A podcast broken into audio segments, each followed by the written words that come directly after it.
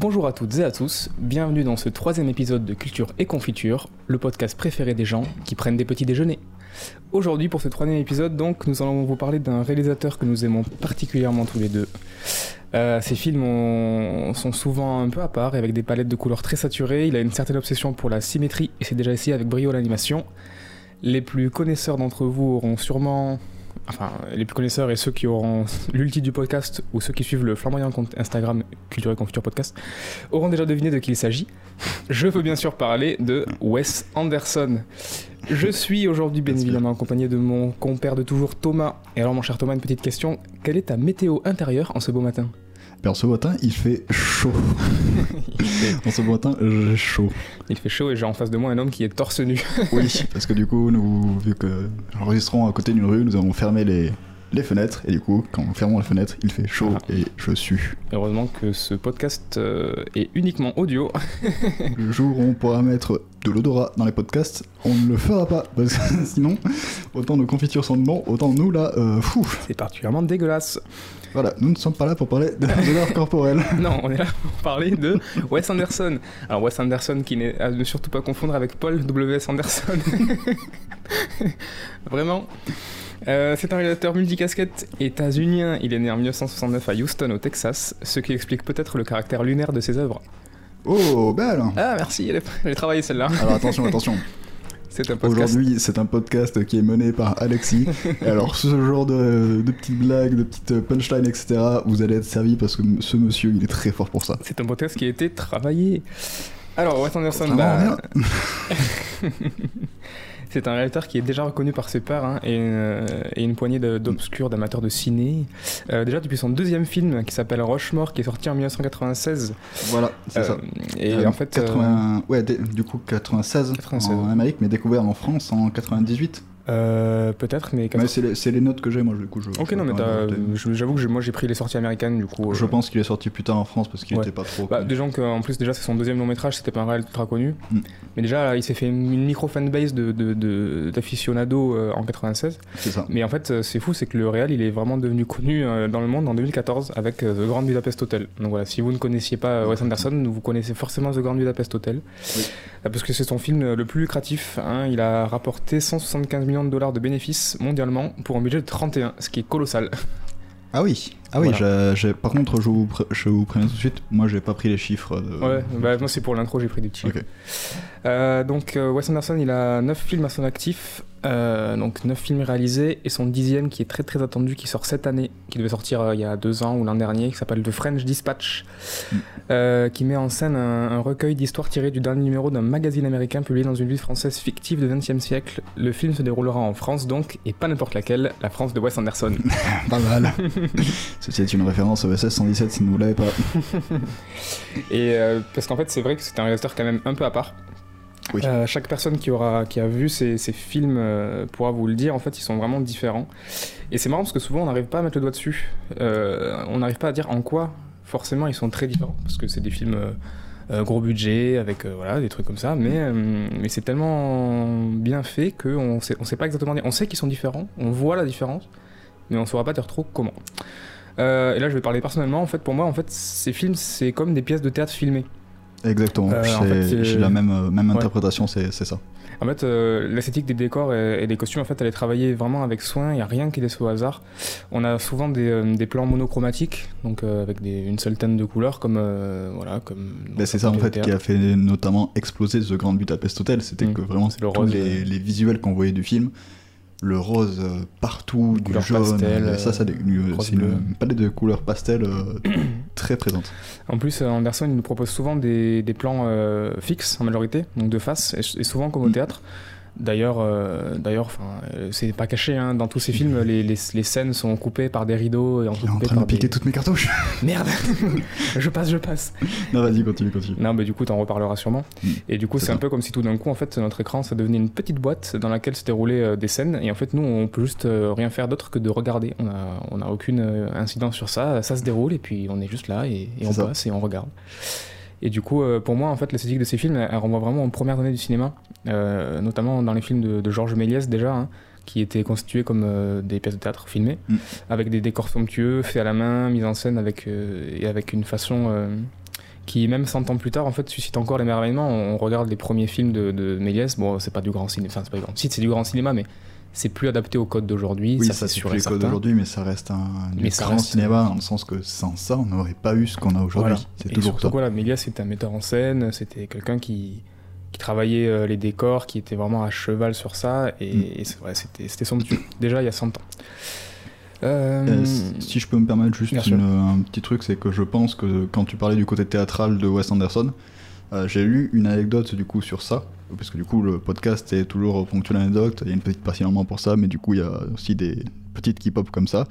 Euh, à la base, Wes, Anderson a, suivi des, euh, des études de cinéma et il se prédestinait principalement à l'écriture. En gros, il voulait être euh, scénariste. C'était l'écriture, le scénario, c'est ce qu'il kiffait.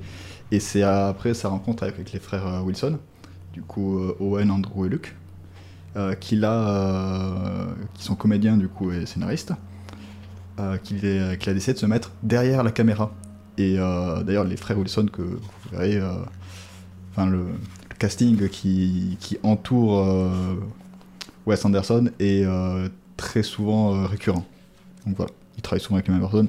Mais je pense aussi que c'est ça qui donne ce côté très théâtral, c'est le fait qu'à la base, il était là pour l'écriture. Et du coup, euh, c'est ce qui fait que derrière la caméra, il a une autre vision euh, Ouais. de notre cinéaste. Parce a- il a euh, vraiment son monde à lui. Parle de... C'est lui qui scénarise tous ses films. Oui, c'est ça, oui, il est... Il est vraiment scénariste, réalisateur. Je l'ai marqué quelque part, mais, ouais, mais il est ultra maniaque, il est même présent, mais ça, ça, ça, c'est dans la partie technique que j'en parlerai à nouveau, mais même sur la musique, etc., il est vraiment impliqué sur tout dans, dans, dans ses films. C'est voilà, c'est un, c'est un grand monsieur. Bah, on, sent qu'il vient du cinéma indép- vient du indépendant, hein, euh, Mm. où il fallait faire tout soi-même, euh, voilà. Et C'est ça. même maintenant euh, qu'il est un des plus gros réals euh, mondiaux, Mm. il a gardé cette patte euh, justement de cinéma indépendant. Et je pense que c'est ça aussi qui fait que nous on l'aime autant, c'est-à-dire que il a su rester fidèle à ses, ses- à son, ses envies, droit dans ses bottes, même, même après avoir fait des films à énorme succès. Et, euh, et, euh, il a su garder une esthétique qui est vraiment différente et il s'est pas trop plié. euh, voilà, ça c'était l'instant boomer du coup. euh, c'était mieux avant. Non, non, mais ça, c'était. Mais non, non, vraiment, il, a, il a ce côté où il a son esthétique à lui, qu'il a su garder et qu'il a- il est resté fidèle tous ses films en fait. Elle est apparue au fur et à mesure, elle s'est confirmée. Et euh, c'est en fait c'est beau de voir un cinéaste comme ça qui est euh, qui a une vision des choses et qui a qui veut la montrer et qui continue à le faire et, et en plus qui c'est bien pour lui qui cartonne. qui, cartonne. Ouais. Et, euh, et du coup, ce qui est cool avec euh, Anderson, c'est qu'il aime aussi mélanger les techniques dans ses films. Et ça, bah, dès le début de sa carrière, parce qu'en en 2003-2004, avec La vie aquatique, dont on reparlera euh, un peu après, il proposait de, des, sublimes scènes mélangeant bah, du coup du stop motion, stop motion, des images filmées, des maquettes en taille réelle, des, des- plein de choses. Déjà, déjà dans son premier gros succès, euh, gros succès euh, entre grosses parenthèses, entre gros guillemets, euh, et du coup, en fait, il a toujours surfé à, à la limite du fantastique sans réellement tomber dedans, en fait. Et, pour moi, en fait, c'est cet équilibre très particulier qui donne, du coup, à ses œuvres bah, toute leur saveur, en fait. C'est que c'est jamais entièrement fantastique, jamais entièrement réaliste. Il y a toujours ce mystère, ce mélange un peu de plusieurs styles, et, et je trouve très bien géré. C'est jamais trop c'est jamais pas assez, c'est voilà. Ensuite, côté technique, vite fait, on peut aussi citer sa maîtrise des, des slow motion, qui sont toujours bien amenés, jamais de trop. Et, euh, et ses choix musicaux euh, impeccablement adaptés aux situations mises en scène. euh, voilà, il est très très fort là-dessus aussi. Ça. Il utilise peu de, peu de techniques du cinéma, mais quand elles sont utilisées, elles sont impeccables. Voilà. On reparlera plus tard dans la, dans la rubrique technique de tout ce qui est maquette, etc. Parce que j'ai pareil des petits trucs dessus. Mais oui, c'était c'est quelqu'un qui adore les maquettes et les maquettes c'est réel aussi. voilà, c'est comme on dit, c'est du cinéma à l'ancienne, quoi. C'est du théâtre en fait. C'est Ouais. ça, c'est des. À mon avis, les, les plateaux doivent vraiment ressembler à une scène de théâtre. C'est ça. Des- Et ouais, ouais, il y, a- il y a pas mal de trucs techniques à dire sur ces, ces maquettes, on en reviendra plus tard. Mm.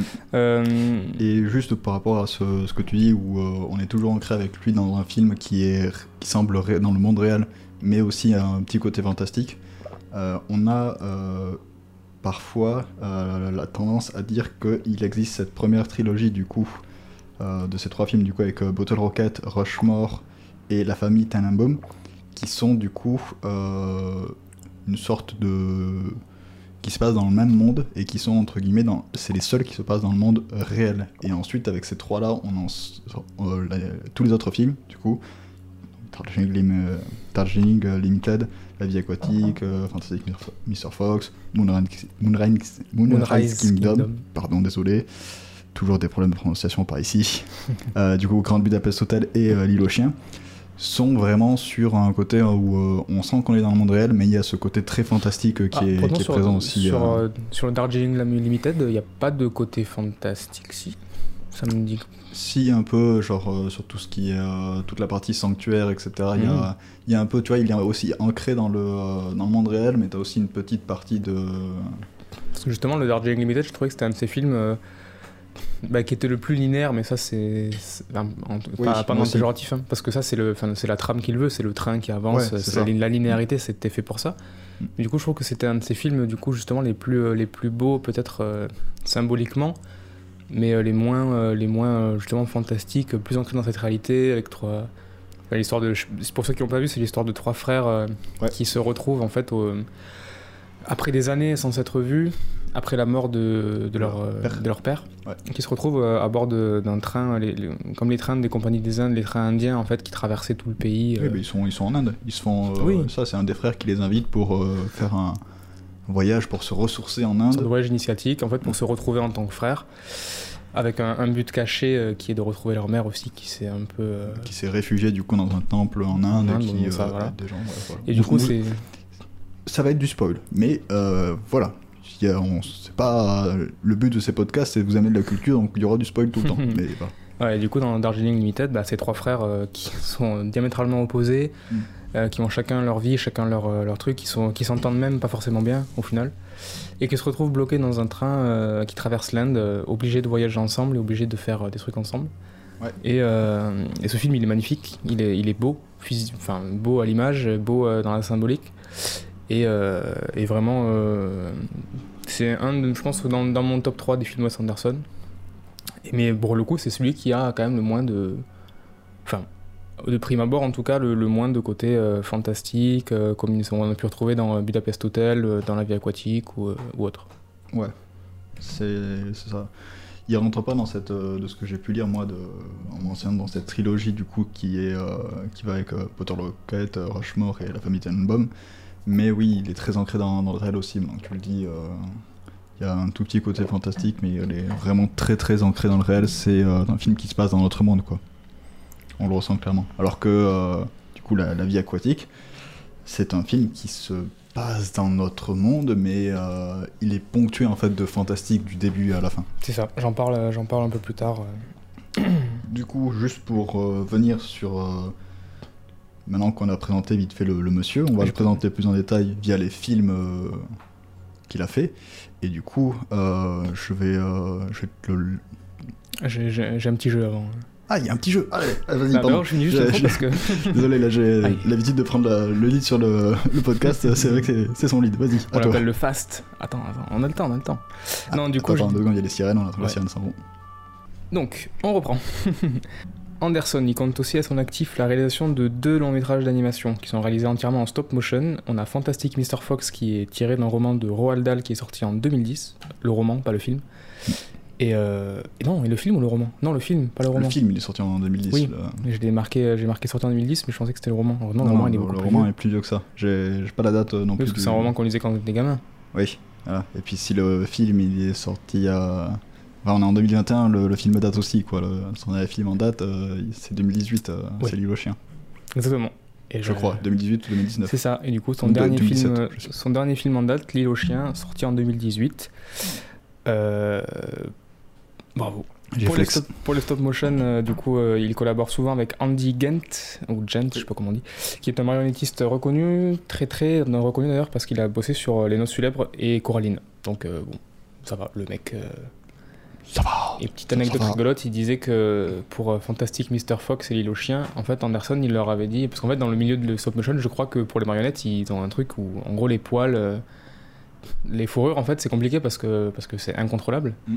Et, euh, et du coup, Anderson, il leur a dit non, mais laissez les fourrures bouger et tout, euh, on s'en fout, ça va donner un, un effet trop cool. Et, euh, et Andy Gent et son équipe, ils étaient fous parce que parce qu'ils étaient en mode mais, mais, mais c'est un malade, genre. euh, C'est-à-dire qu'à chaque, chaque image, il y a, il y a la fourrure, elle a une position différente.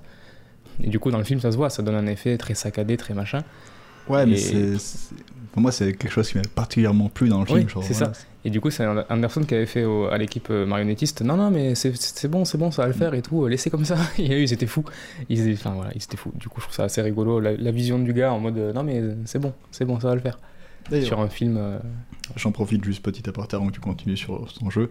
Si jamais vous voulez euh, voir un peu comment ça a été euh, travaillé du coup euh, l'île aux chiens, c'est très intéressant. Il y a euh, sur le site de, Rocky, de Rokirama SOAE une vidéo qui euh, décortique en fait comment ils ont animé les personnages et les animaux. Et euh, il me semble que c'est euh, le youtubeur In the Panda aussi qui avait pu avoir accès au studio de tournage, etc., qui a fait une vidéo dessus. Donc voilà, si jamais ça vous intéresse, c'est de la très bonne culture aussi. Allez-y, un peu plus de confiture ne fait jamais de mal. Et tant qu'on est dans les recommandations et les, et les SO, j'ai préparé ce podcast avec le très très bon magazine La 7ème Obsession et euh, leur hors-série numéro 5 qui est justement consacré, à Wes Anderson.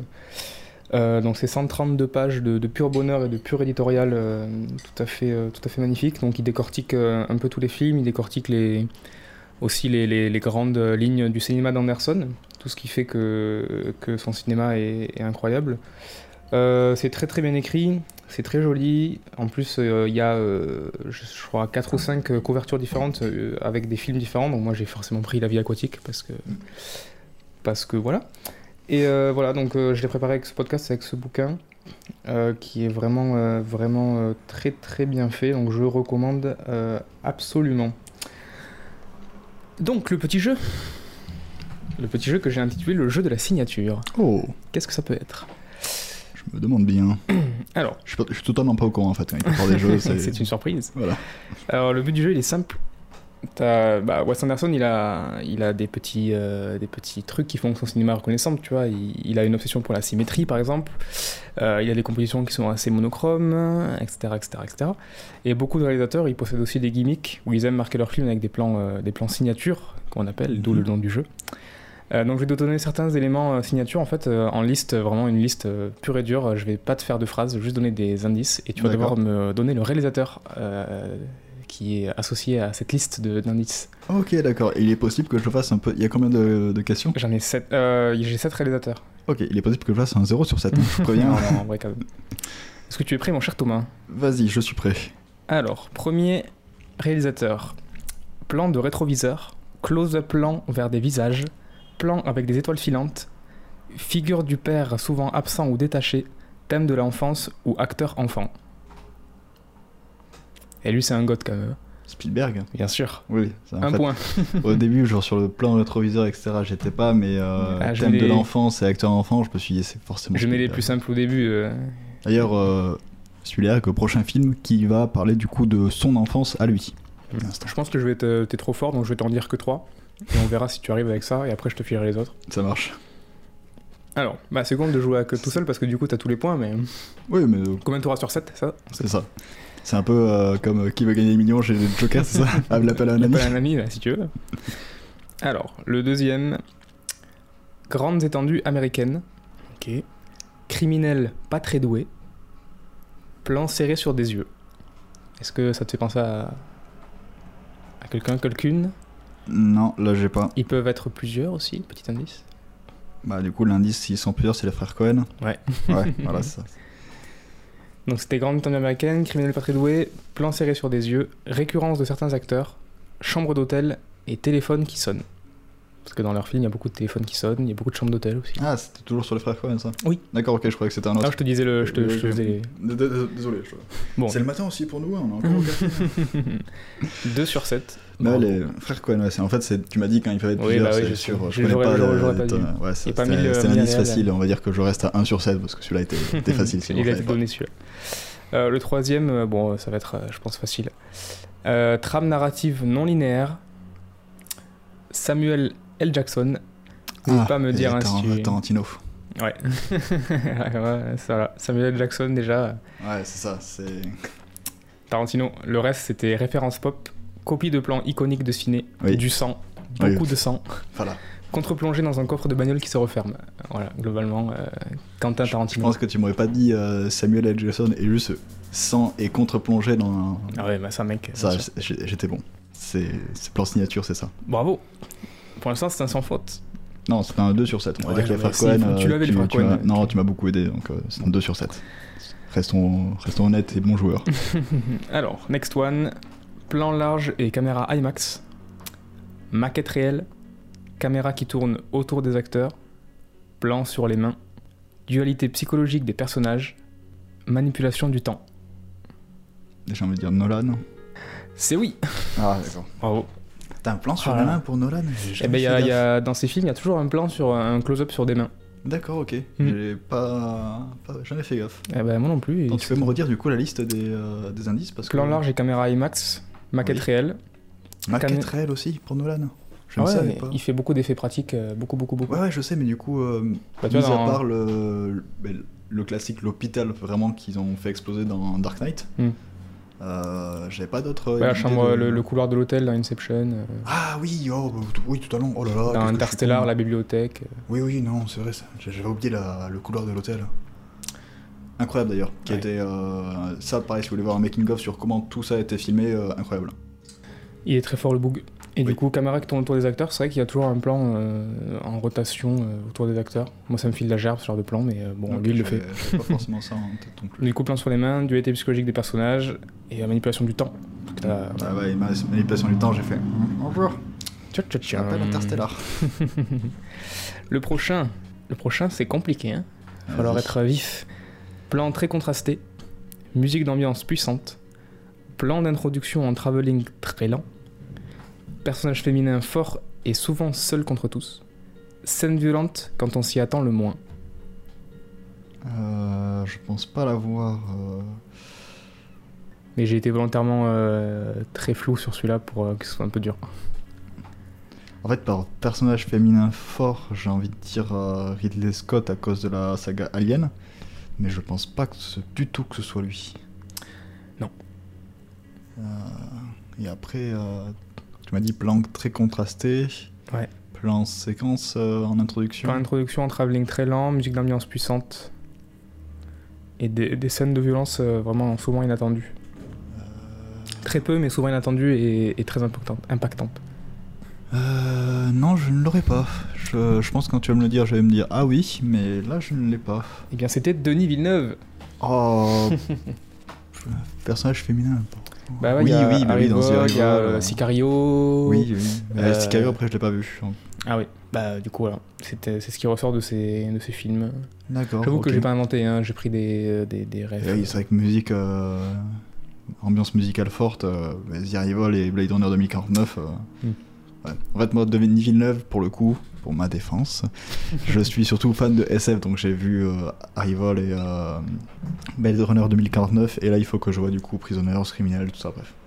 Des films incroyables, hein, Prisoners et, et autres. euh. Oui, de, de, de Denis Villeneuve, euh, intéressez-vous à son, intéressez-vous à son cinéma aussi. Hein.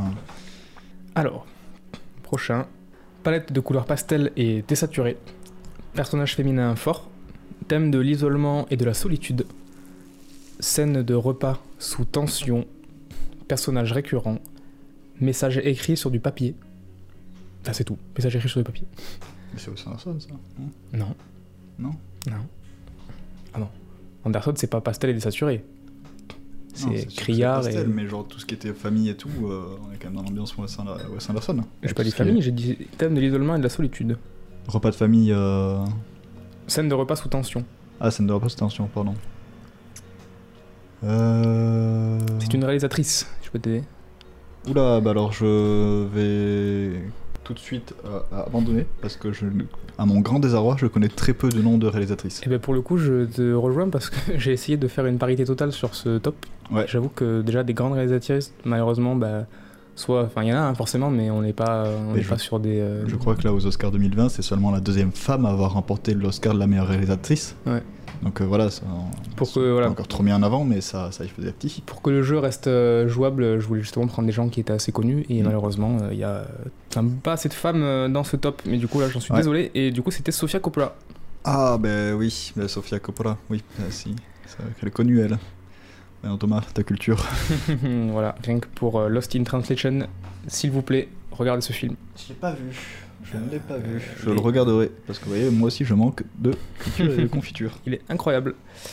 Euh, dernier réalisateur. Attention, je suis à 3 sur 7. Est-ce que je vais dépasser la moyenne? En vrai, là, je pense quand même.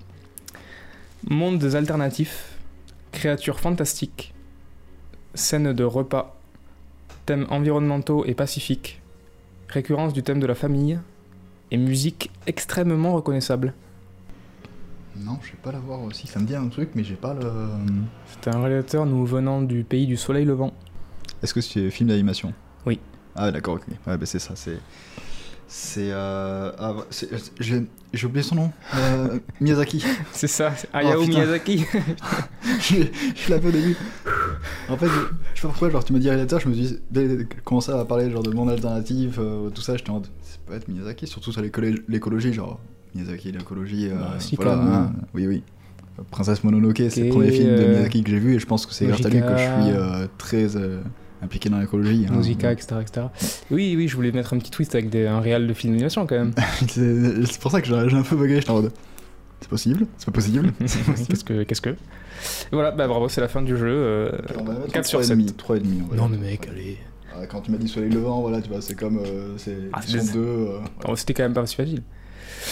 Non, mais bravo, bravo. le- il était pas évident, hein, le film, en vrai. Le film, le, le jeu. Je Ouais, trouve. Les jeux comme ça, il y en aura d'autres. Parce que ce monsieur est très fort pour les jeux. Ce sera encore plus marrant quand on aura des invités. Donc n'hésitez pas à venir.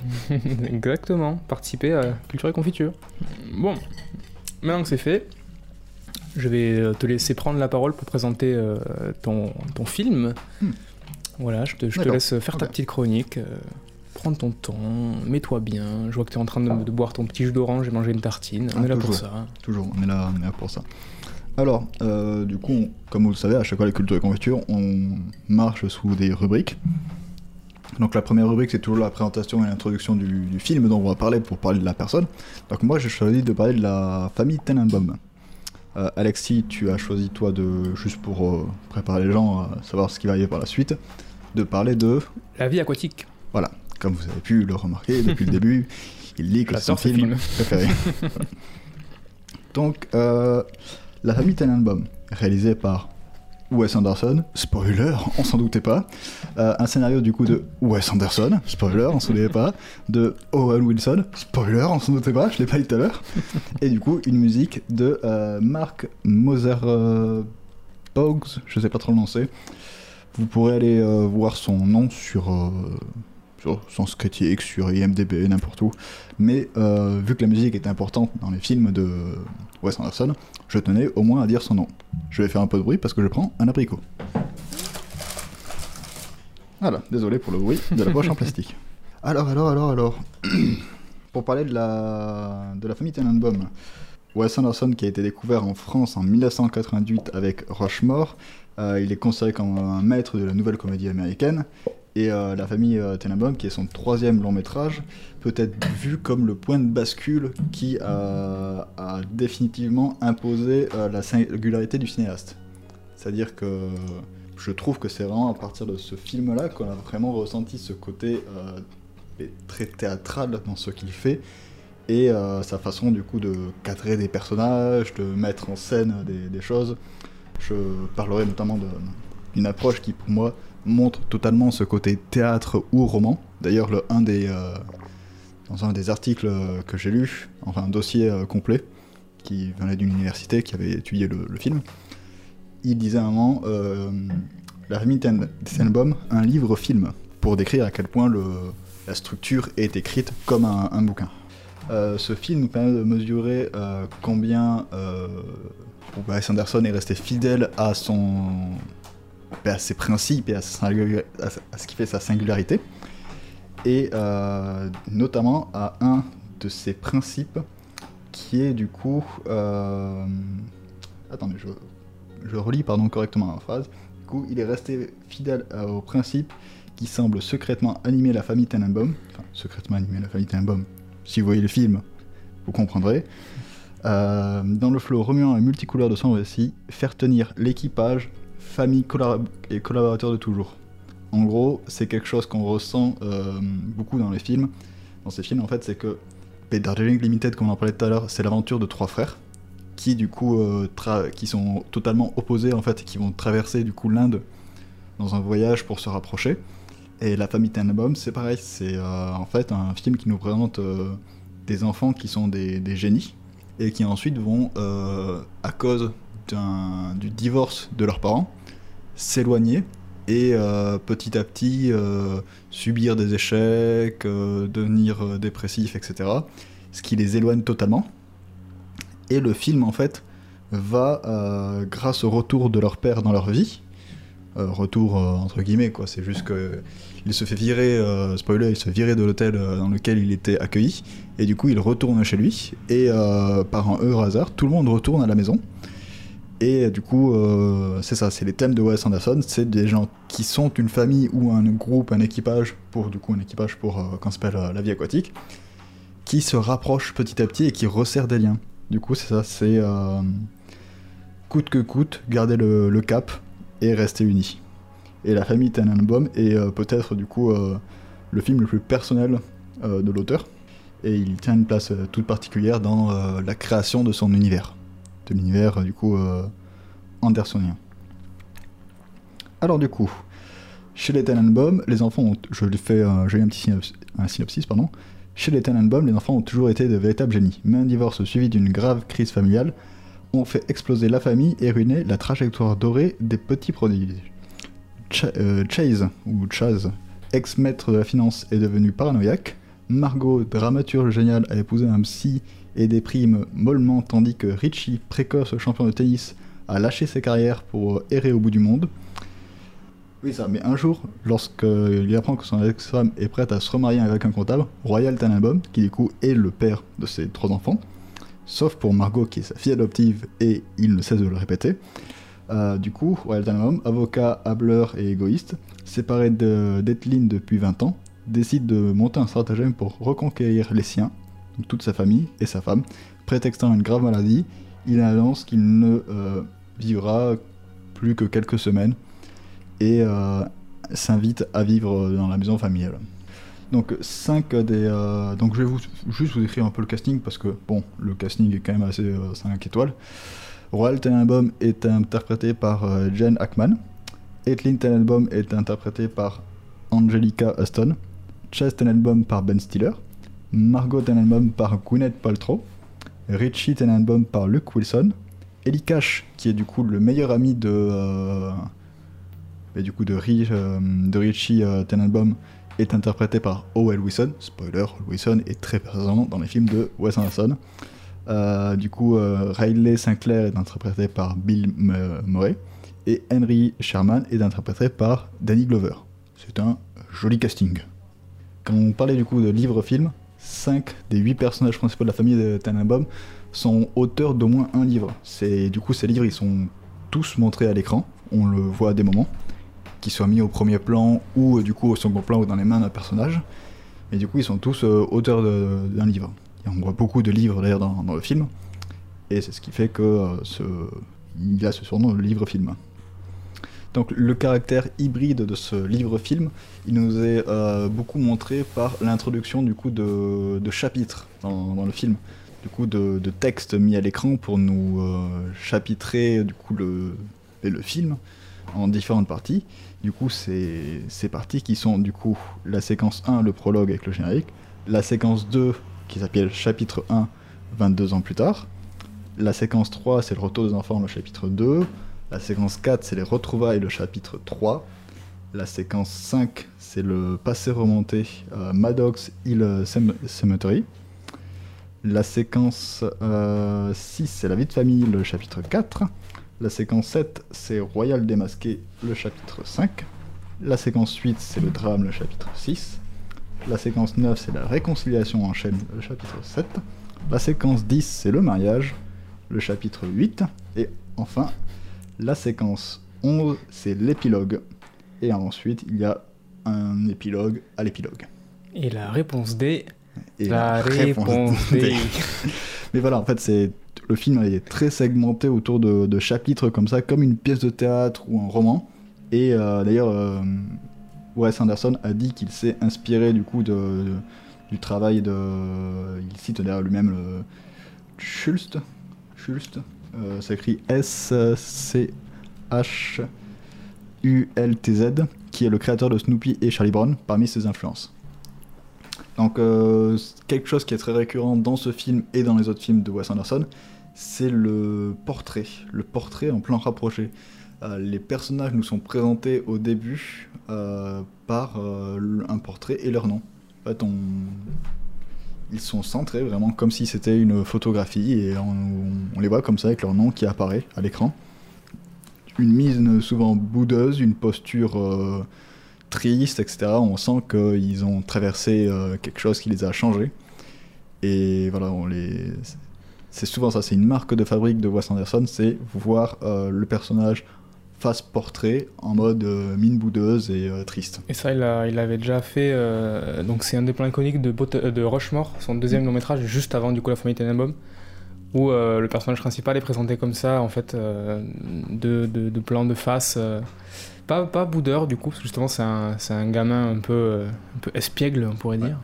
Mais du coup, il est présenté, comme ça, voilà, de face, et comme, voilà, comme des diapositives, quoi. Ça passe, et c'est un peu une sorte de marque de fabrique aussi, une parmi tant d'autres de Wes Anderson. C'est ça. Et du coup, ce film, qui, euh, du coup, La famille Tenenbaum, qui semble être une grande comédie avec des personnages, euh, ben, quand même, qui sont des génies, du coup, qui ont une grande histoire en couleur, est en fait un grand film dépressif, puisque ces génies euh, ont tous euh, échoué ou sont tombés dans, dans la dépression, co- comme on le disait dans l'intro. Euh, Margot, du coup, euh, qui était une dramaturge génie, elle s'est mariée à un vieux psychologue, elle est euh, mollement dans une dépression sans vouloir en sortir, etc. Richie, qui était un génie du tennis, a complètement raté son fameux dernier match. du coup, il a, raté son fameux dernier match et ça nous sera expliqué pourquoi plus tard ce match il l'a raté. Et du coup, après ça, il a complètement abandonné sa carrière. Et Chase, qui était un génie, en fait, à la suite de la mort de sa femme dans un accident, il est devenu complètement paranoïaque et euh, de la sécurité de sa famille et de la sienne.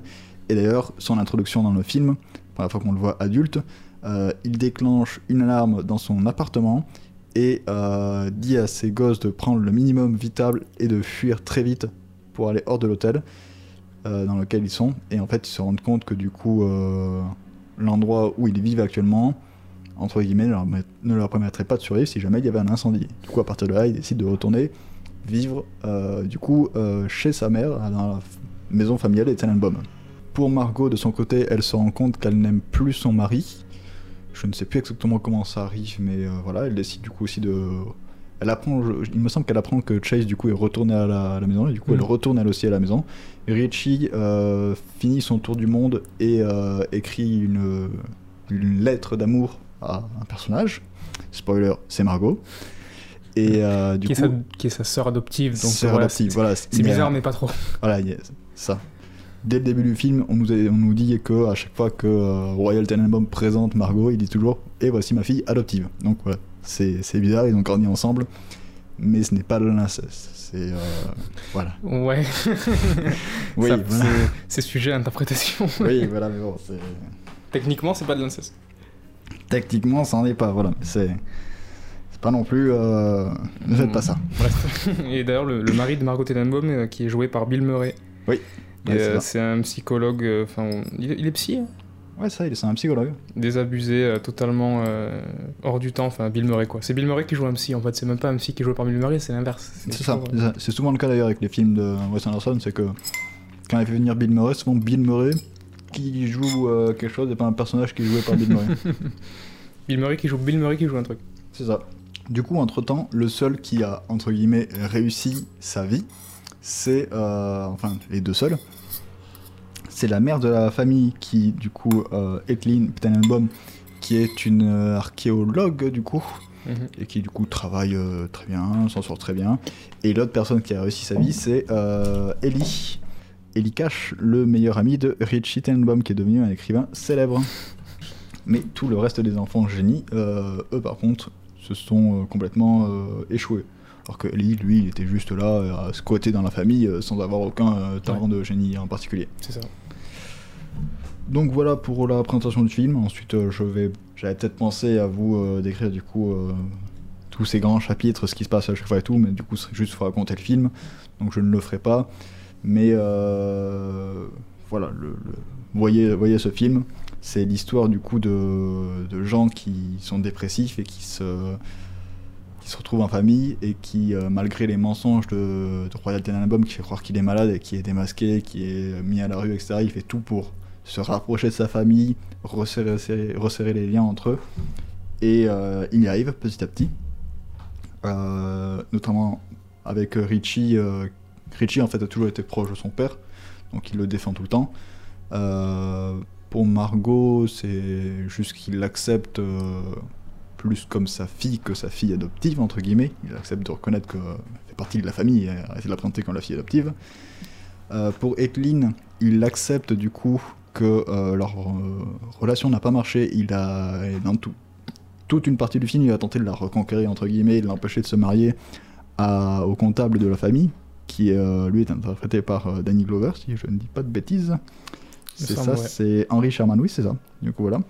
Et euh, du coup, pour euh, Chase, en fait, il se passera que lors du mariage, quand il donnera enfin son. Enfin, il y a une scène, du coup, où il décide de changer complètement. Il accepte plein de choses, suite, du coup, à.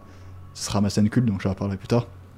Suite à un événement tragique qui va se passer dans, dans le film, il accepte totalement de changer et en gros, il apportera du coup les papiers du- officiels du divorce parce qu'il n'était toujours pas divorcé, Etlin et Royal, du coup à Etlin pour qu'elle puisse se marier officiellement à euh, Henry.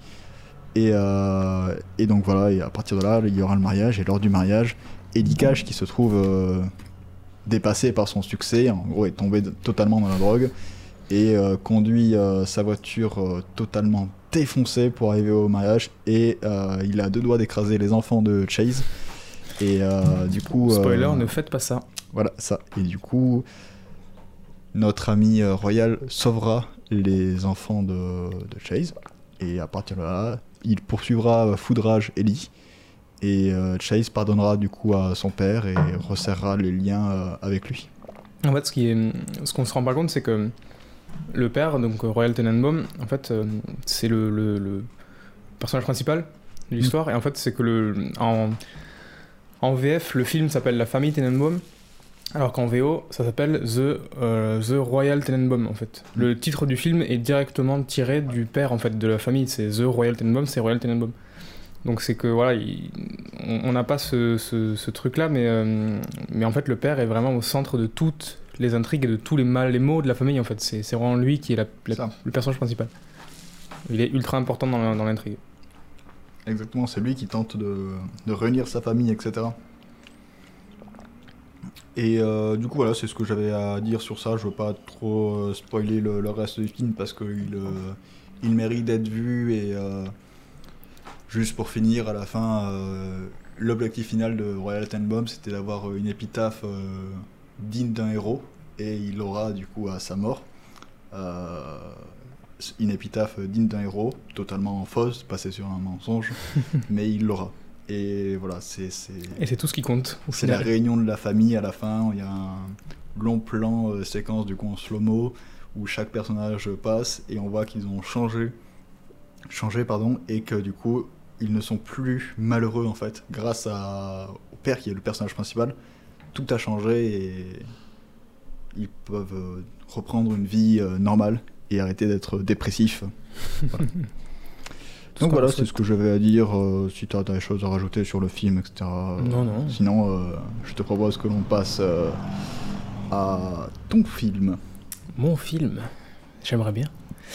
Ouais, avec plaisir. Du coup, moi, mon film, bah, comme on l'a dit tout à l'heure, c'est La vie aquatique, euh, qui est sorti en 2003, quatrième long métrage de réalisateur, juste après, du coup, La famille Tenenbaum. Euh, c'est mon film préféré de Wes Anderson, et je pense que je peux dire que c'est mon film préféré euh, de tout court. Euh, ouais. Et ouais, c'est mon film préféré, je pense. J'ai beau adorer le cinéma. Je tiens à dire que c'est aussi mon film préféré de Wes Anderson. Je n'ai pas pu le prendre parce que monsieur l'avait pris avant moi. Ah ouais, je l'ai pris dès le début. Et voilà. C'était son idée de, de chronique, du coup il a dit genre, je ferai la vie aquatique, j'ai fait ok bon. Et euh, je, pour l'anecdote, je pensais ne pas aimer le film parce que je, je n'aime pas l'affiche du film. Super. Et euh, spoiler, je suis un connard. Oui. Euh, du coup, je disais, j'ai vraiment beau adorer le cinéma et, et toute sa symbolique qui se glisse derrière. En fait, bah, au final, j'ai des connaissances qui sont assez pas limitées, mais euh, juste, euh, j'ai pas, je suis pas cinéphile, quoi. J'adore le cinéma, mais j'ai pas. les- Si, tu es cinéphile. Cinéphile, c'est le fait d'aimer le, le cinéma. Nous ne sommes pas des cinéastes, nous ne faisons pas de cinéma. Je suis pas un puriste, quoi. Voilà, on n'est pas des puristes.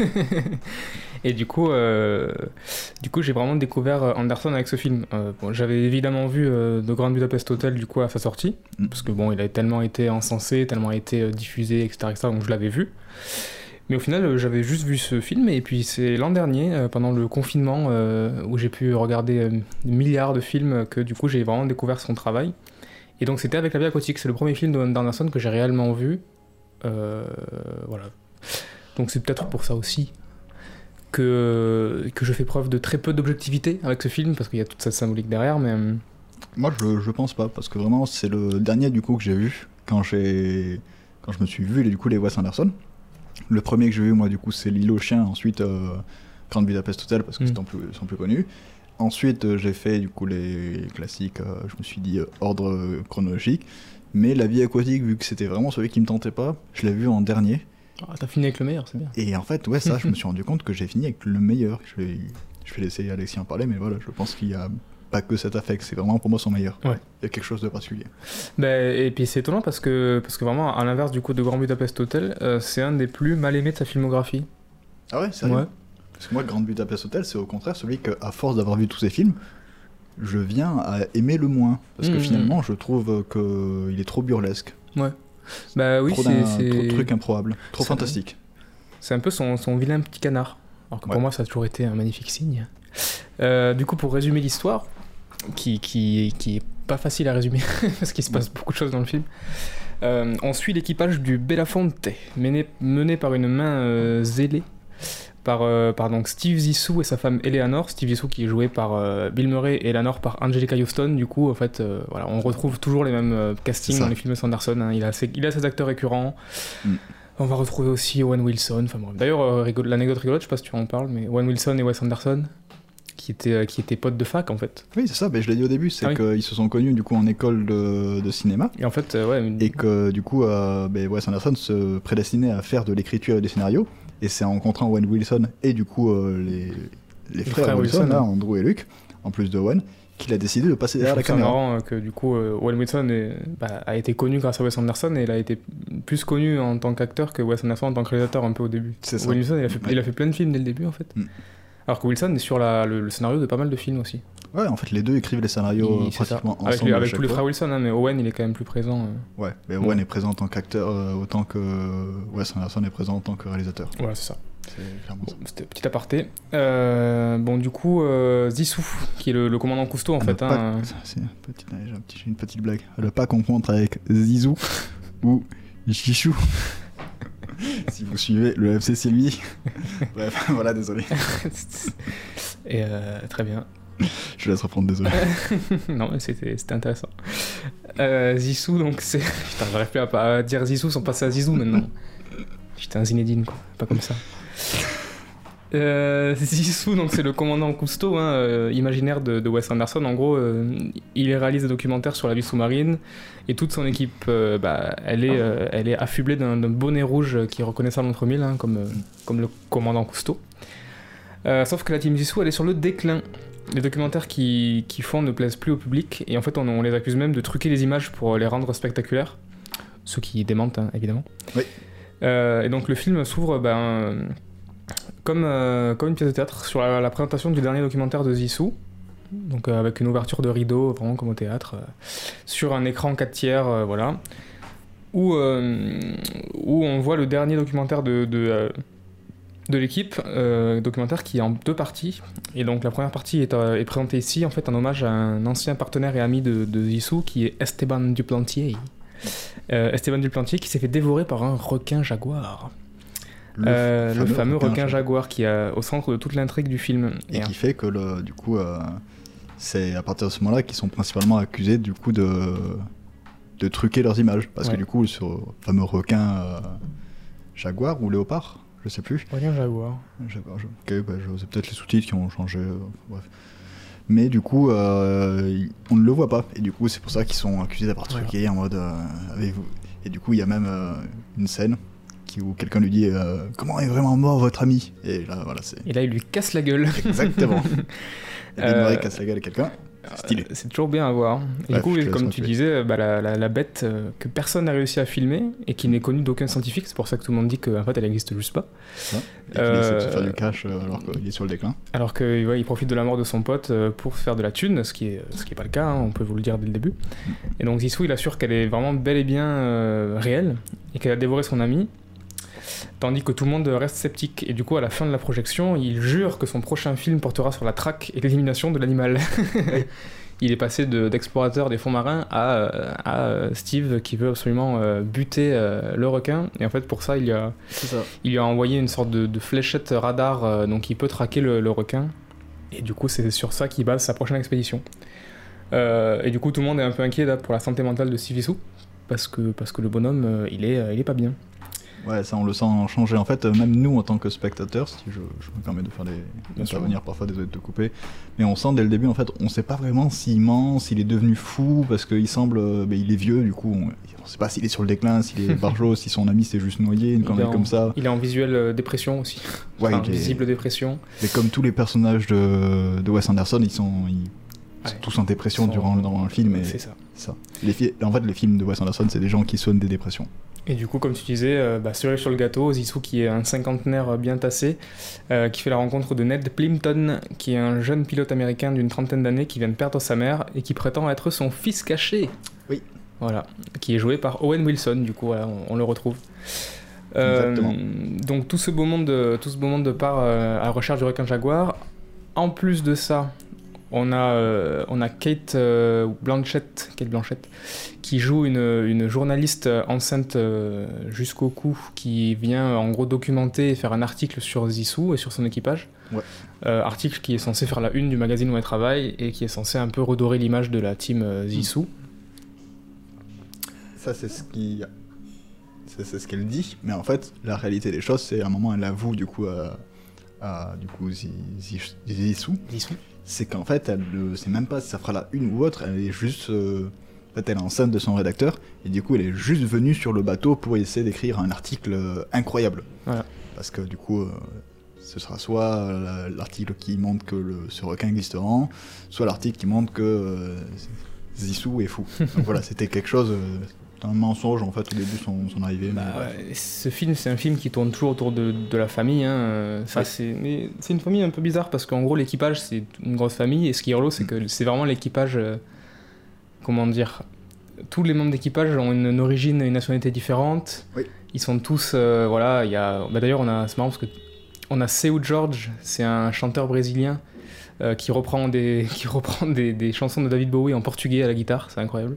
Je ne sais pas ce que ça va me foutre ici, mais ça reste incroyable. C'est incroyable. La musique est très importante du coup, comme on disait dans les films de Wes Anderson, Anderson. et ça c'est très important aussi. Et, euh, et on a Willem Dafoe qui joue, un, qui joue Klaus, une sorte Ah oui qui joue le, le contremaître ou en tout cas le, le bras droit de, de Zissou, un, un petit Allemand euh, qui est absolument, euh, absolument, comment dire, om- omnubilé par Zissou qui, qui en gros euh, aimerait être son fils quoi. Ouais, voilà, c'est ça. Et, et Willem Dafoe dans ce rôle, il est juste, euh, il est à mourir de rire. est, il est incroyable. Et Genre, euh, j'avais, moi, c'est pas un acteur que je j'admire énormément, Ah, mais j'ai- pour ce rôle, il est fantastique. moi j'adore Willem Dafoe et surtout quoi là, là, il joue le, le- enfin Klaus son rôle est incroyable et en gros Klaus c'est vraiment euh, bah il aimerait être le fils de Zissou sauf que du coup Ned se pointe en disant qu'il est le fils biologique de Zissou du coup Klaus et Ned euh, ont une sorte de relation de rivalité qui s'installe euh, naturellement ça. on a euh, du coup Kate Blanchett euh, qui, qui s'appelle Jane dans le film Il me semble, oui. donc Jane qui vient en fait enceinte de 6 mois, en gros, euh, enceinte du, de son rédacteur qui est marié en fait. Ça le, le plot c'est qu'en fait Oui, du voilà, coup elle, va élever son enfant toute seule. Mm. Et on a Zissou et Ned du coup qui se, qui se battent un peu pour euh, avoir euh, en gros euh, Jane. Sauf que c'est Ned qui arrivera à, à la séduire et du coup Zissou va être en rivalité avec son fils, entre guillemets, son fils biologique pour avoir la, la femme. La femme de Zissou, Eleanor, elle, elle est, c'est l'ex-femme de son rival de toujours qui est joué par, euh, par Jeff Goldblum d'ailleurs qui est incroyable. Mais du coup, euh, elle est. Cast- Casting 5 étoiles encore. Oui, ouais. elle est à moitié amoureuse encore de son ancien mari, mais elle est avec Steve et leur mariage euh, bat de l'aile. Du coup, Steve il est, il est perdu. Steve, c'est un. qui est le prénom de de Zissou. Steve Zissou, Steve Zissou. qui est joué par Bill Ok. Murray. Oui. Euh, bon, c'est un gros bordel familial. Tout le monde a- est en manque de reconnaissance. Tout le monde cherche sa famille. euh, Tout le monde cherche à être aimé par quelqu'un. Et euh, ils ont une relation qui est absolument toxique, tous euh, les uns entre les autres. Mm. Ils sont enfermés sur un bateau et ils ont une quête euh, qui est imaginaire parce que c'est qui sort de la tête de Zissou, c'est chasser un requin qui n'existe pas entre guillemets. Enfin, en tout Ouais, cas, voilà, ça, les... il y a que Sissou qui a vu ce, ce requin, les autres non. personne ne sait. Donc tout le monde part. Ils, ils ont pas de thunes. Ils ont aucune subvention. Personne ne les croit. Mm. Au milieu du film, ils sont attaqués par des pirates. Il, Oui. y en a un qui se fait enlever. Enfin, c'est n'importe quoi. petite, petite anecdote aussi, c'est que en fait, au début du film, c'est comme euh, les- pratiquement tous les débuts de films de Wes Anderson, on nous présente l'équipage par une voix off. Là, c'est la voix off, il me semble, du coup, de Zissou, de Zissou qui présente du coup au début de son documentaire, quelque chose comme ça. Dans euh, La famille Tenenbaum, c'est une voix off qui raconte un peu comme un livre. D'ailleurs, il y a une scène au de- début du film de La famille Tenenbaum où euh, c'est vraiment présenté comme un roman. Quelqu'un va prendre le livre qui s'appelle du coup La famille Tenenbaum ou du coup en anglais Royal Tenenbaum. Et du coup, voilà. Et du coup, vraiment, quand on nous présente l'équipage, en fait, on se rend compte que personne n'a de n'est réellement marin. En fait, il n'y a pas de marin dans, dans l'équipage. C'est tous des gens qui ont des horizons différents et C'est ça. C'est redire et, euh, au fur et à mesure dans le film, notamment quand il essaie de recruter euh, Ned, du coup son fils euh, caché apparemment, il lui fait mais t'inquiète pas, genre lui il est musicien, euh, ça Klaus, je sais plus Klaus, ce il qu'il était fait. quoi Un truc à la con, genre euh, conducteur, je sais pas quoi. Ouais, là, je crois qu'il est conducteur de train ou une cornique comme ça, et puis il se retrouve derrière la caméra, gérer les lumières, et puis il est en mode Mais non, mais du coup, via cette rivalité, il y a une scène qui me fait rire, genre On va pas le recruter, Owen, regarde, il sait même pas tenir la, la perche au son, perche, le son, mais dégueulasse alors qu'ils ont aucune compétence. Enfin, ça, c'est. C'est Ouais, un non, équipage euh, haut en couleur, du coup, et tout le monde, euh, du coup, comme disait Alexis, tout le monde cherche sa place euh, au milieu de tout ça. C'est n'importe quoi. Et du coup, le film, il, vraiment. on- en parlait, euh, tu m'en parlais justement avant, euh, quand tu venais de le voir, c'est que en fait, toute la première moitié du film, c'est n'importe quoi. C'est des Les, les sketchs. 20 premières, 20 premières minutes. il, il se passe des choses, on comprend pas. À un moment, Ouais. il y a une scène euh, surréaliste où t'as Zissou qui est en face de Jane, du coup, qui l'interviewe. Il sort un gros gun, il lui pointe un gun en mode ça, c'est un vrai gun. Il y a une scène où il nourrit un orque, on sait pas ce que ça vient foutre ici. Enfin, Oui. il y a des scènes qui, qui, en fait, on dirait que c'est un rêve. Il y a des choses qui se passent. Qui est le. D'ailleurs, qui est le seul animal euh, réel qu'on voit du Oui, film. ça je vais en parler un peu après. Et, euh, et du coup, ça se. Non, mais t'inquiète, c'est bien. Et du coup, ça se. Ça se fluidifie au milieu du film. En fait, on, on comprend. Enfin, en tout cas, moi, ce que j'ai compris, c'est que. C'est que ça se, ça se remet en ordre en même temps que l'état mental de Zissou, en gros. Et, que... et de la relation de tout l'équipage, en fait. Voilà, en gros, c'est le, le film évolue en même temps que ses acteurs, et en fait, à un moment, au milieu du film, Zissou, il se, il se sort les, les doigts du, du huc, et en gros, il prend les choses en main parce qu'il était vraiment désabusé, il, il laissait passer sa vie, il était en dépression, bref, et voilà, et là, il reprend les choses en main, il reprend son équipage en main, il redonne euh, de l'espoir et de la foi à tout le monde, il, re- il redore son blason aussi, et, euh, et les- tout se passe beaucoup mieux à partir de ce moment-là, et du coup, le film, pareil, se passe pas beaucoup mieux, entre guillemets. Et c'est ultra intéressant. Et ça, on en reviendra plus tard. Du coup, euh, j'imagine que je te laisse la parole pour ta rubrique, euh, la rubrique souvenir, ou tu as un truc à dire? Oui, non, on va passer aux rubriques suivantes. Ouais. J'aimerais juste finir sur. Ça, ça pa- ça- non, pardon, ça sera un partie technique. Ça un partie technique Mhm. pour ton film. J'aurai un petit truc. Donc, euh, moi, la partie souvenir que j'ai vraiment du... la Tenenbaum, bah, du coup, c'est l'introduction du film, la présentation des, enfants génies qui font tous, du coup, euh, on, voit Chase qui crée des euh, souris dalmatiennes, etc. Richie qui a des trophées de tennis, a pu savoir quoi en faire dans sa chambre. Du coup, Margot qui écrit et interprète de la dramaturgie, quoi, qui interprète du coup du théâtre. C'est vraiment cette présentation au début, puis après directement le 22 ans plus tard quand on les voit, du coup complètement dépressifs. C'est ça mon souvenir du film en fait. C'est le, en fait, c'est, c'est ce début qui m'a marqué, cette présentation que j'ai ensuite retrouvée quand j'ai vu dans la, vie aqu- euh, que j'ai vu quand j'ai vu la vie aquatique, j'ai retrouvé cette exacte même présentation au début, un peu, il prend tout l'équipage. Et c'est, c'est ça ma rubrique souvenir pour ça. Euh, donc toi, quel est ton souvenir de ton, de ton film? Bah, du coup, comme je disais, moi, je l'ai revu très récemment. En fait, je l'ai vu il y a l'an dernier et je l'ai revu juste avant la chronique. Donc, en soi, Mm. euh, le, le souvenir, bah, il est plutôt frais. Par contre, euh, j'étais, ce qui m'a marqué tout de suite, c'est l'esthétique du film, qui est en gros un mélange de genre et d'univers. C'est-à-dire que, comme tu disais, en fait, le seul animal qui est réel dans le film, c'est l'orque qu'on voit une demi-seconde euh, dans Ouais. une scène. Voilà, c'est le seul animal réel du film. qui- Et en fait, tous les autres animaux, ils n'existent pas. Mm. Enfin, ils n'existent pas pour nous, mais ils existent pour eux, et en fait, ils sont bien réels, et, et ça, je trouve ça incroyable. Ils sont tous animés en stop motion. Ouais. Et par exemple, dans, dans une scène, il y a un petit garçon qui lui donne, euh, qui lui donne un, un- un de ses, animaux, ses animaux préférés. Et en fait, c'est un, hippocampe, un hippocampe arc-en-ciel. Et en fait, donc il lui donne une poche en plastique, et en fait, Zissou, il tient la poche en plastique, et dans cette poche, il y a un animal en stop motion, et du coup, ce contraste, il est. Enfin. Je sais pas, c'est le truc qui me marque dans ce film, c'est par exemple, on a des, des- des crabes bonbons. Ouais. Et on a des méduses électriques et le fameux requin jaguar, du coup. Mais voilà, c'est en fait, tout, tout est réel, tout est réaliste, tout est plausible, sauf ces animaux. Et du coup, qui sont faits en stop motion, qui sont faits en animation magnifique, mais, mais ce, ce contraste, et juste le fait que ce soit juste ça, moi c'est ça qui me, qui me marque et qui m'a marqué dès le début, dès la première vision, dès mon premier visionnage dans ce film, c'est ces animaux en stop motion. C'est un peu mon souvenir du film aussi quand il part du coup après avoir. euh, je crois que c'est quand il se bat du coup là que du coup il perce la poche euh, Oui. dans laquelle il a l'hippocampe arc-en-ciel et du coup il le met dans un verre de champagne. Il verse l'eau, il le met dans un verre de champagne. Du coup il part, du coup on le lance ce verre de champagne avec cet hippocampe euh, du coup animé en stop motion euh, dedans. C'est enfin voilà c'est Voilà. tous les animaux animés comme ça en stop motion. Mais toute la, toute la, même toute la, la flore, la faune, enfin tout ce qui est sous l'eau, tous les Ouais, animaux, voilà, ça, sauf cet orque, euh, voilà, on sait pas pourquoi, Ça. c'est euh, c'est des, des animaux en stop motion, des, des animaux fous. Voilà, Et du coup, petit point technique par rapport à ça, euh, pour du coup euh, réaliser les effets spéciaux et créer ce monde sous-marin, il a fait appel à Henry euh, Selick, le réalisateur de L'étrange Noël de Mr. Jack, afin de superviser les effets spéciaux et recréer ce monde sous-marin. Et euh, anecdote numéro 2, le requin jaguar, c'est une des plus grosses maquettes de stop motion euh, du monde. Il pèse 65 kilos et il fait 5 mètres de long. Il est, ouais, ouais, il est fantastique. Il est Quand on le immense. voit- on le voit d'ailleurs, euh, spoiler à la fin, on le voit.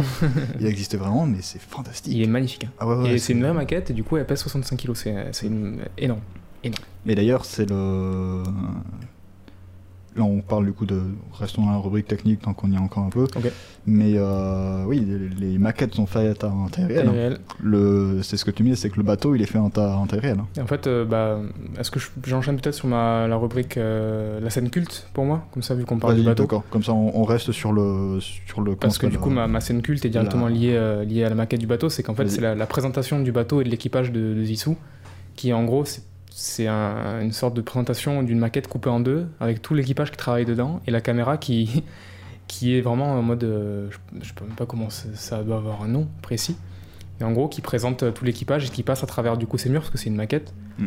Et, euh, et tout le monde s'a- s'affaire à, à ses tâches, et du coup, Zissou, il présente. Alors, ça, c'est. euh, ça, c'est le, le- le spa, machin, et tout est surréaliste. Et cette maquette en taille réelle, moi, elle est magnifique, et c'est vraiment une pièce de théâtre. Ouais. Et c'est ma scène culte, je trouve que cette scène, elle est, elle est incroyable, je m'en lasserai jamais. Euh, il présente le bateau, il présente les, les équipements, euh, des équipements qui sont en même temps le dernier cri et en même temps ultra vieux. On sait, on sait pas trop comment les placer. Ouais, c'est en fait. Euh, Le film semble, quand on voit le coup l'équipement de son rival euh, principal qui est joué par Jeff Goldblum, qui a l'équipement euh, de, haute, de pointe, quoi, en fait, vraiment technologique comme on pourrait avoir aujourd'hui, alors que lui, la- on a l'impression qu'il est dans les années 90, 80. Et genre c'est c'est vraiment 20 milieux sous les mers, quoi. T'as le, le, Oui. le, le Nautilus, bah, c'est pareil, c'est le Belafonte. D'ailleurs, le Belafonte, euh, petite, allez, petite anecdote, euh, on vous régale, on vous tartine. Belafonte, ça vient de. Ça vient de. Putain, Henri Belafonte Un truc comme ça Putain. Ça, Merde. je sais pas, c'est une anecdote. Je, avec- Alors, anecdote, attends, je vais, je vais le. Je, tu couperas, je vais regarder. Me- Vas-y, t'inquiète. Parce qu'en fait, ça, ça vient de. En gros, le, le capitaine, le commandant Cousteau, son, euh, son bateau, c'est le Calypso. Et je crois qu'il lui passe une pique à un moment, euh, Zizou, au, au commandant, Kis- au, au commandant Cousteau au début. Quand Oui, ils embarquent sur le Belafonte, ils font Oui, sur les ans, le commandant Cousteau était le premier à faire ça. il envoie Non, non, c'est totalement moi. et, euh, mais oui, non, c'est. euh, Mais oui, après, c'est. Le commandant Cousteau, il existe en, en vrai dans ce film, ça qui est rigolo. Oui, ça en fait, c'est que, comme on disait, euh, bon, je te laisse faire ta recherche, je pense que je couperai pas tout. euh, Ouais, ouais, ça marche. Mais du coup, comme on disait, euh, le commandant Cousteau, comme disait Alexis là, euh, juste, avant, juste avant la coupure, c'est que le commandant Cousteau existe vraiment dans le film, et ce qui fait que le film est ancré en fait dans le monde réel via des éléments comme ça, en fait, de, qui existent vraiment, des noms de personnages et tout, mais en même temps, il est la flore ma- sous-marine en fait, c'est, elle est complètement imaginaire en fait. Tous les animaux, c'est des animaux qu'on n'a jamais vus. C'est genre il y a un, un banc de, de poissons, euh, poissons roses euh, fluorescents, un truc comme ça. Ouais, des trucs comme ça. Ça ça- ça n'a aucun sens en fait. Mais le- par contre, le monde est vraiment. euh, c'est des noms de vraies îles, de vrais pays. On, ça se passe dans notre monde.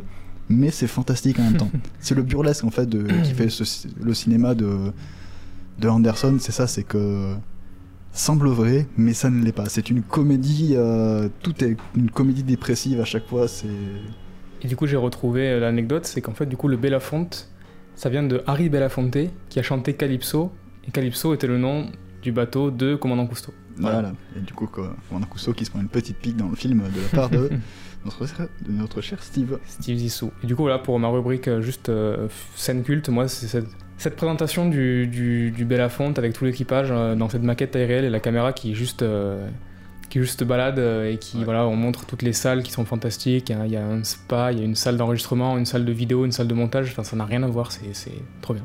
Mais il y a aussi, de- du coup, dans le. Dans ce moment où on voit vraiment la maquette, du coup, on voit que, que le bateau est vraiment une, une maquette.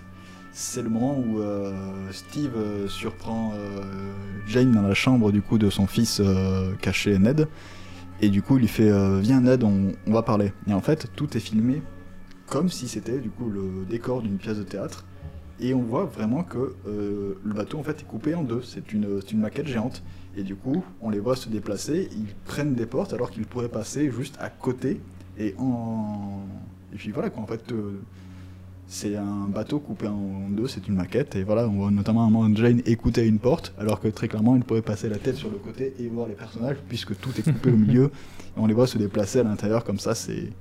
Voilà, c'est ce côté théâtral de, de Wes Anderson. C'est ça, on sent que ce monsieur fait du théâtre filmé et pas, du, pas des films classiques. Voilà. Donc je vais passer sur ma scène culte. Euh, ma scène culte du coup c'est, euh, spoiler, le suicide de Richie Tenenbaum.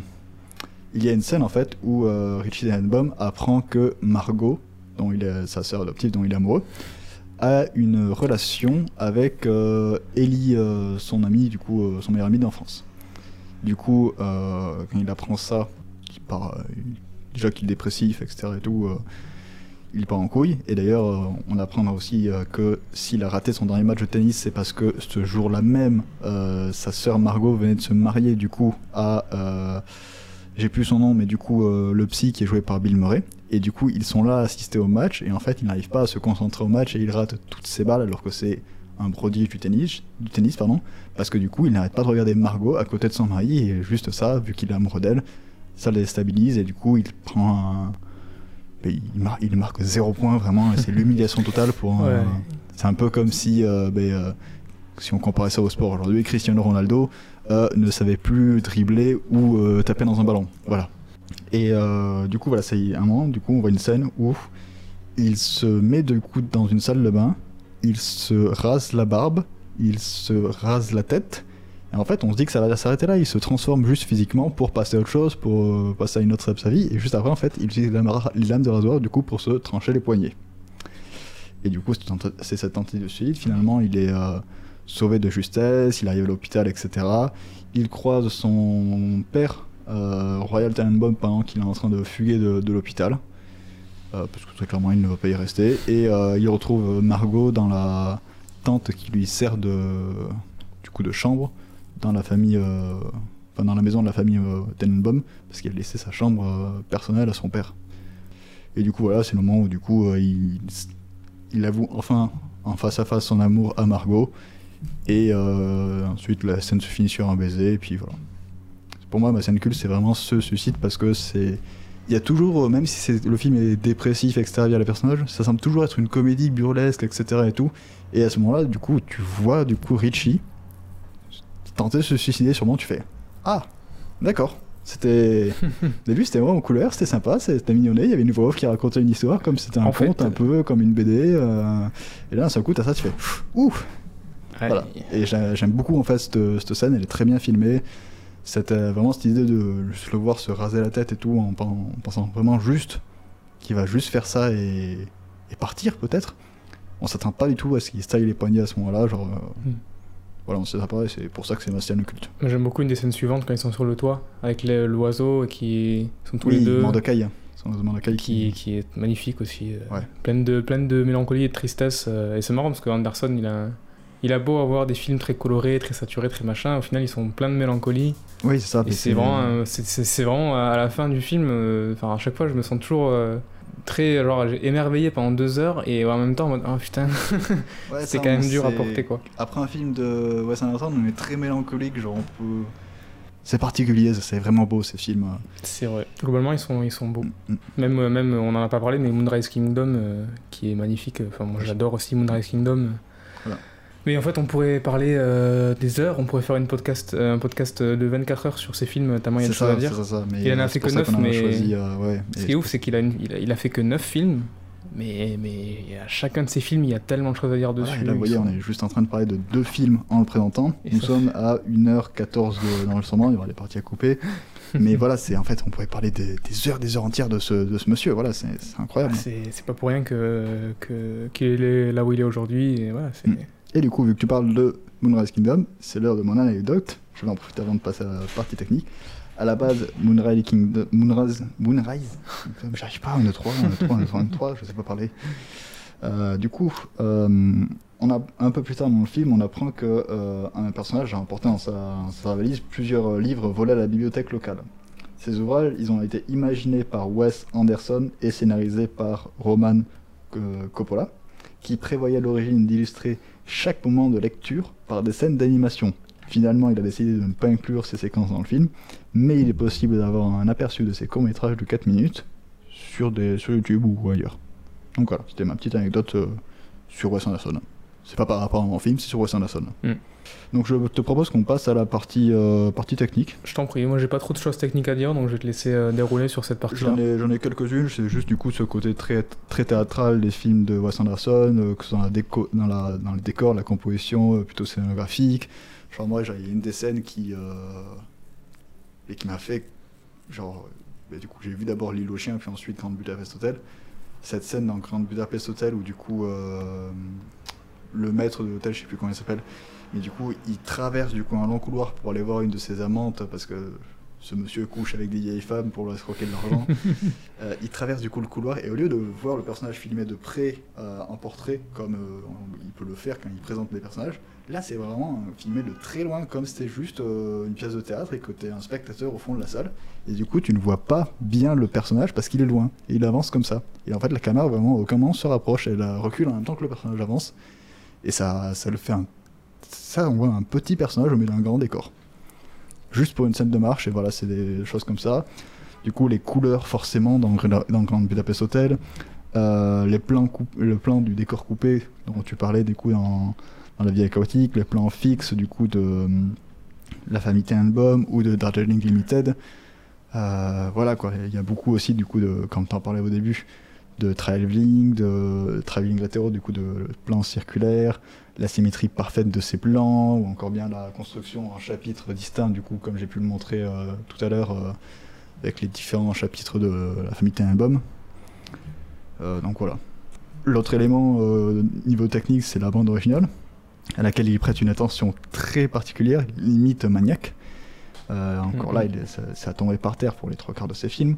Outre euh, Elliott Smith et Nico, on y entend euh, rien de moins que les Rolling Stones, euh, Maurice Ravel, les Beach Boys, euh, Nick Drake ou Bob Dylan, comme tu disais, réinterprété en brésilien dans La vie aquatique. David Bowie, David Bowie, pardon, pas. Oula, désolé. pas de problème.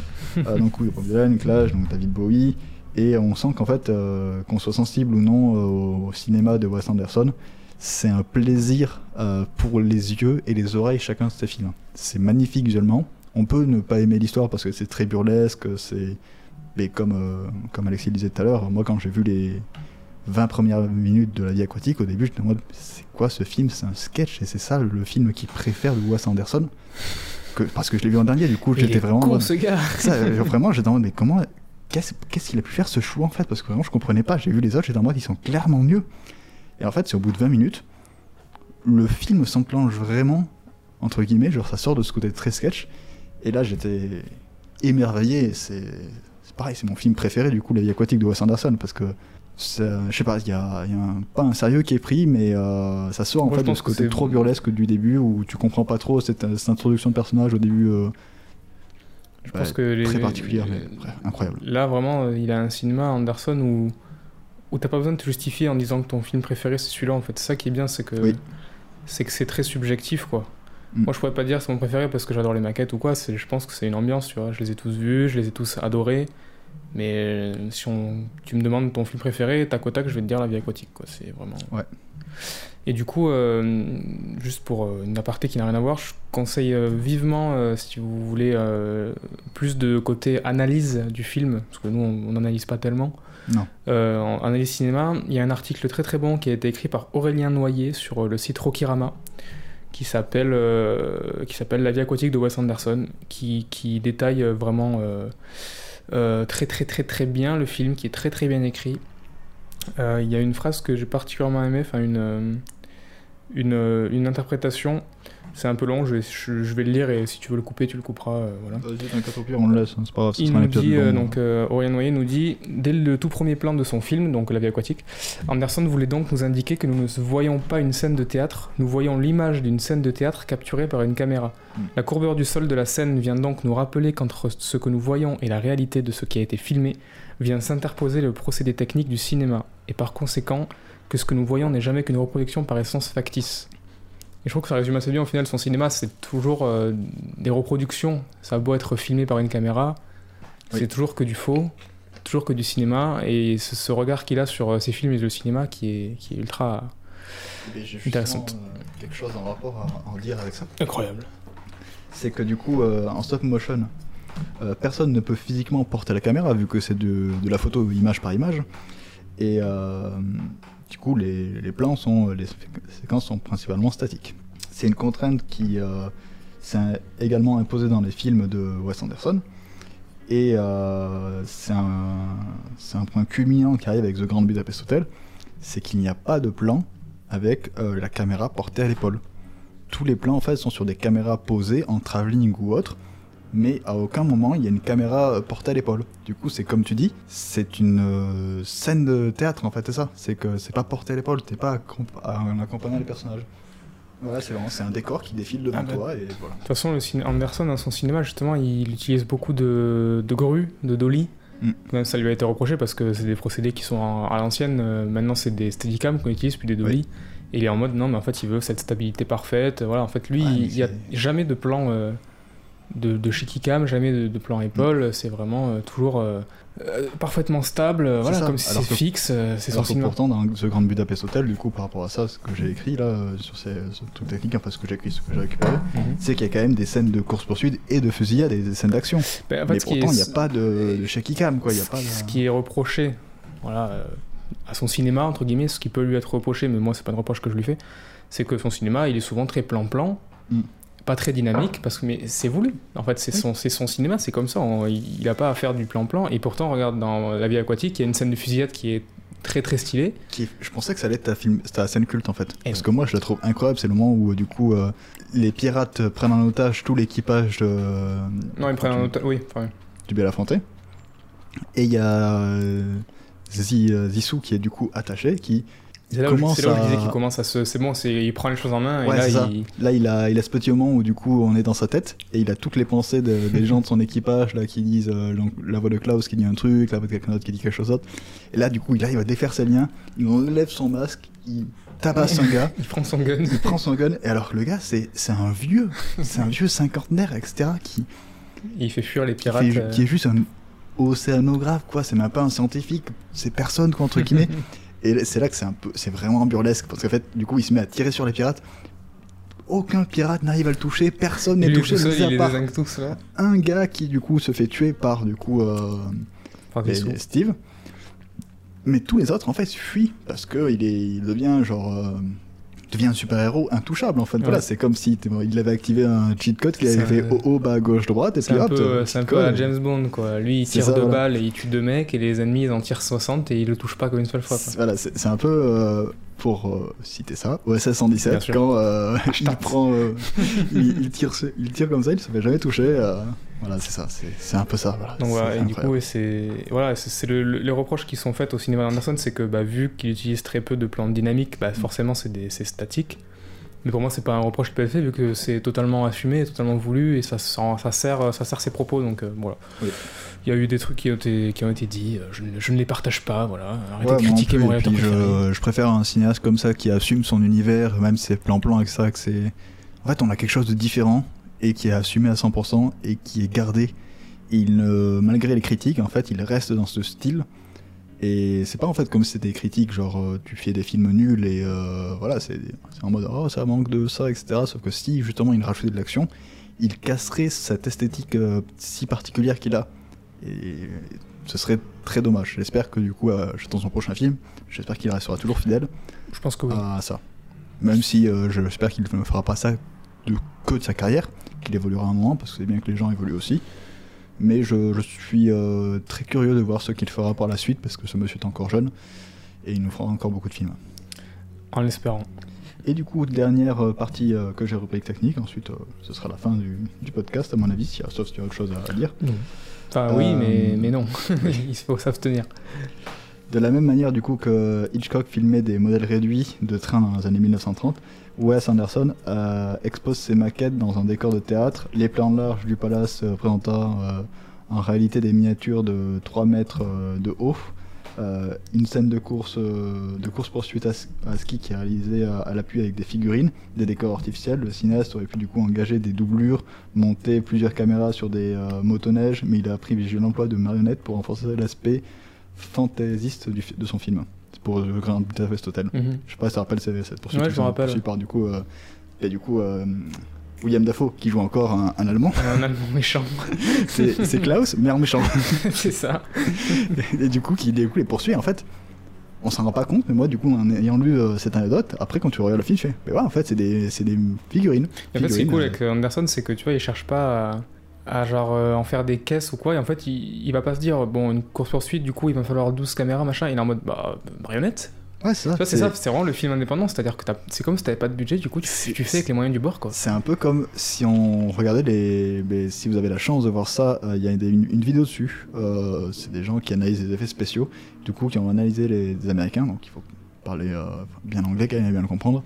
Qui ont analysé du coup les effets spéciaux des premiers Star Wars, et du coup, tout est fait à base de maquettes ou de peinture. Et en fait, c'est ça qu'on dit que Wes Anderson il est vieux jeu dans son cinéma, c'est qu'il fait encore beaucoup avec des maquettes, alors qu'on a les moyens de. Ouais, mais Ça, de prendre des motoneiges, serait aussi connu euh, hein. sans ces maquettes? En fait, ça, ça gâcherait son esthétique. Et non, en fait, c'est ça qui est génial. En soi, c'est pareil que le, le Grand Budapest Hotel, c'est une maquette du coup posée sur une miniature, sur une montagne miniature, et puis voilà, c'est juste ça. Mais Voilà. c'est Mais ça marche. Et ça marche, et ça marche c'est très, Wes très bien. Anderson, il est, il, il est fantastique, il a son esthétique, euh, des- une palette très colorée, euh, pastel, etc., très saturée. euh, Et du coup, si vous aimez bien cette esthétique, il y a un bouquin qui s'appelle euh, Accidentally Wes Anderson, qui en gros recense plein de, de photos en fait qui peuvent, enfin, qui pourraient être dans des films Wes Anderson. Voilà. Je crois qu'il est disponible, si je ne dis pas de conneries, à la librairie Ombre Blanche à Toulouse, côté librairie Ombre Blanche Cinéma.